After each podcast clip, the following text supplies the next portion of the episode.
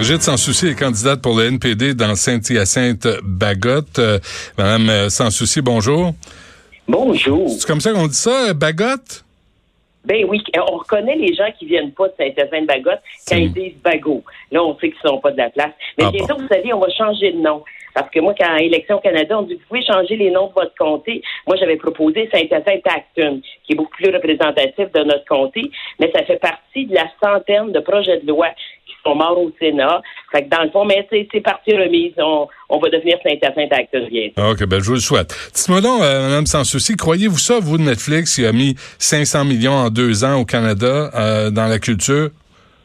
Ben écoutez, j'aime bien que vous alliez vérifier, en effet, parce que étonnant, étonnant.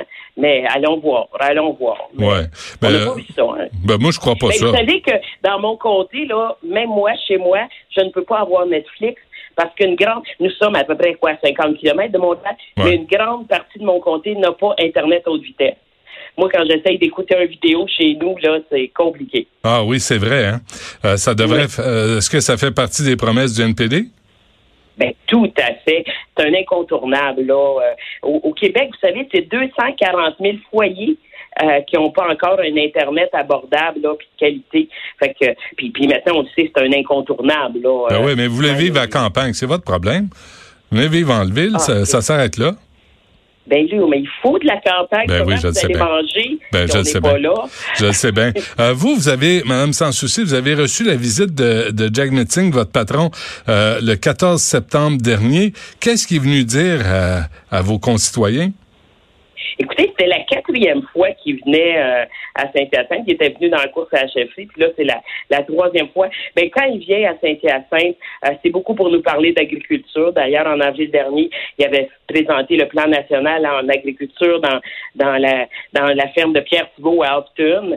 Euh, il vient beaucoup dire qu'il faut soutenir nos fermes euh, euh, familiales parce que les producteurs agricoles, ils ont été sacrifiés dans les trois derniers accords internationaux euh, qui ont été signés autant par les conservateurs que par les libéraux.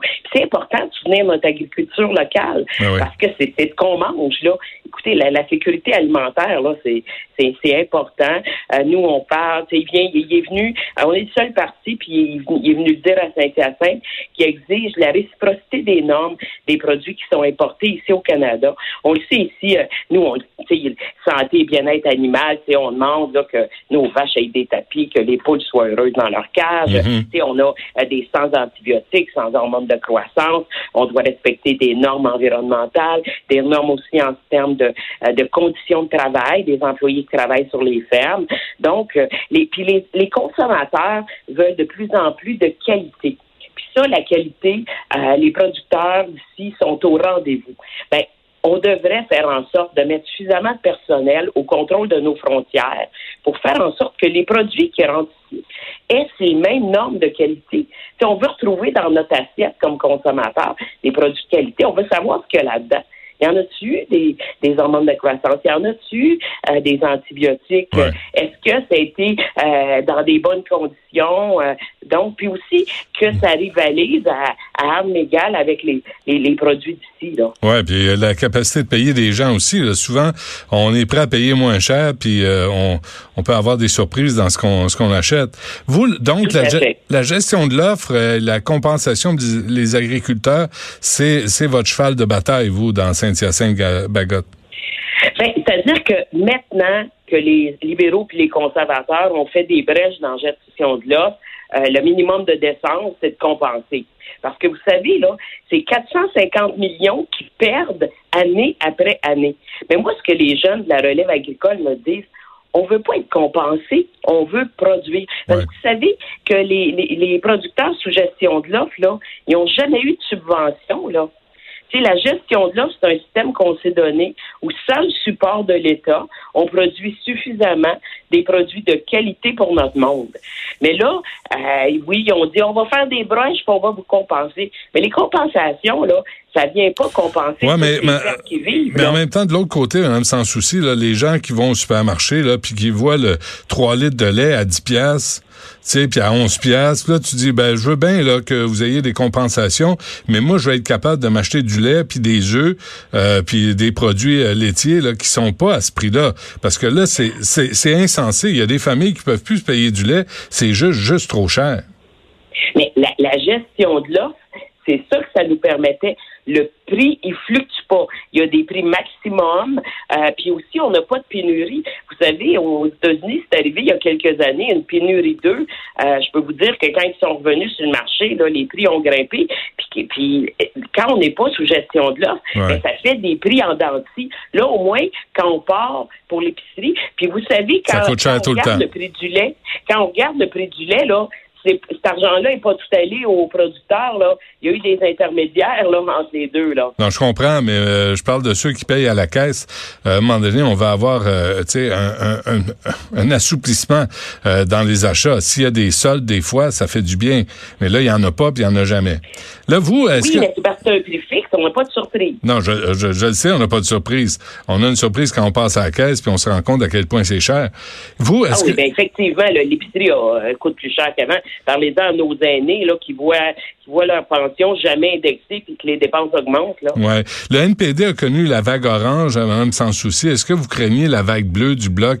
Parce que vous, vous êtes troisième, vous bougez pas. Jack Mitzing, il passe pas au Québec comme chef. Je sais pas si c'est à cause de son turban, je sais pas si c'est à cause de ses politiques. C'est peut-être euh, parce qu'il connaît pas ses dossiers. Des fois, là, il est en entrevue, puis il sait pas de quoi il parle, puis il blâme juste Donald Trump, puis euh, il est toujours à côté de la plaque. Puis il y a eu, il y a eu une passe facile à tout le monde en parle. Là. On l'a vu, on y a lancé des balles molles. Vous pensez pas au Québec, là? Qu'est-ce qui arrive? Là? Vous êtes troisième, vous bougez pas, là. Ben, écoutez, moi, je suis une nouvelle députée de 2015. Fait Ouais. moi, j'ai, résisté à la vague rouge. Euh, moi, vous savez, depuis le début de l'été, je fais du porte-à-porte tous les jours. Euh, moi, là, je, je cogne aux portes des, des, des citoyens de Saint-Hyacinthe-Bagotte.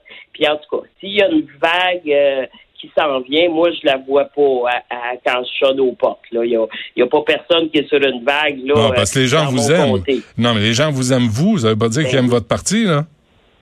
Ben, écoutez, moi, je pense que euh, mon chef, je vous l'ai dit, il est venu quatre fois dans Saint-Hyacinthe-Bagotte, puis à chaque fois, les citoyens de mon comté ont démontré beaucoup d'ouverture à apprendre à le connaître, parce que oui, c'est vrai. Écoutez, je l'ai dit, moi, une- lors d'une visite, euh, deux jours avant d'arriver, Jacques euh, m'appelle, il dit, Brigitte, on se voit toujours dans deux jours, puis moi, j'ai dit, écoutez, écoute, Meade, tu sais que tu vas être le seul qui va porter un turban dans mon comté ce jour-là, là. Ouais. A dit, ah, fais-toi-en pas, je suis habitué, j'étais j'étais le seul de mon école secondaire.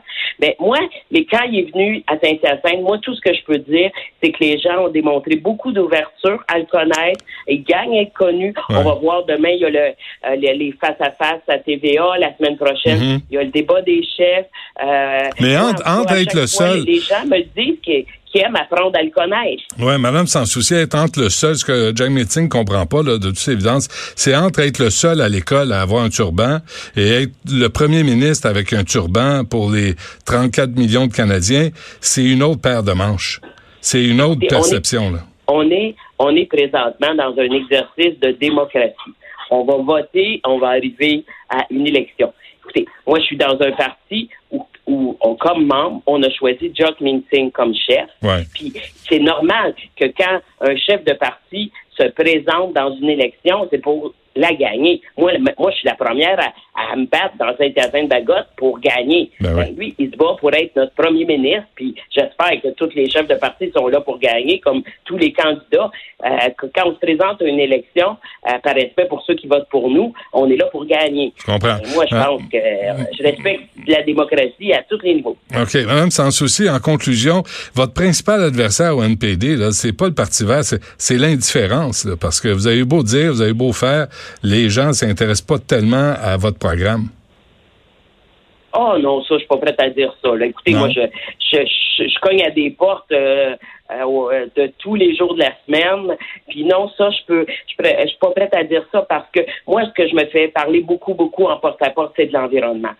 C'est un incontournable. Et quand je, je parle avec les gens d'aller voir notre plan en environnement qui s'appelle le courage d'agir, ben il y a des gens qui me reviennent pour me dire effectivement euh, votre plan en environnement il est solide parce qu'elle lit autant environnement et justice sociale. Ça c'est intéressant. Nous on pense aux travailleurs de l'industrie pétrolière qu'il faut euh, ils ont des compétences ces gens-là qui peuvent être transférables vers des énergies renouvelables. C'est qu'on parle de créer 300 000 emplois dans les énergies renouvelables, ce qu'on appelle les emplois verts. Euh, non, non. Écoutez, moi, je pense que quand les gens s'intéressent à ce qu'on a à dire, puis, puis les gens, ils savent que le NPD a toujours respecté le Québec, a respecté les lois. Ben non, ben non, ben non, lâchez-moi. là. ben, ben non, votre ben patron, là, il veut s'immiscer dans la politique euh, provinciale, il veut s'objecter euh, à la loi 21. Tu sais, il se mêle pas de ses affaires. il, est comme Elisabeth May, là. Non, non, non. On était très, on a été très clair que s'il y a une contestation devant les tribunaux, on va pas s'engager contre. Qui a donné son opinion personnelle face à la loi 21, soit.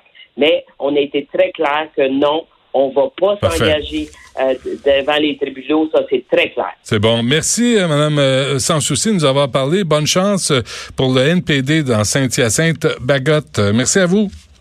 Merci beaucoup. À la prochaine. Au revoir.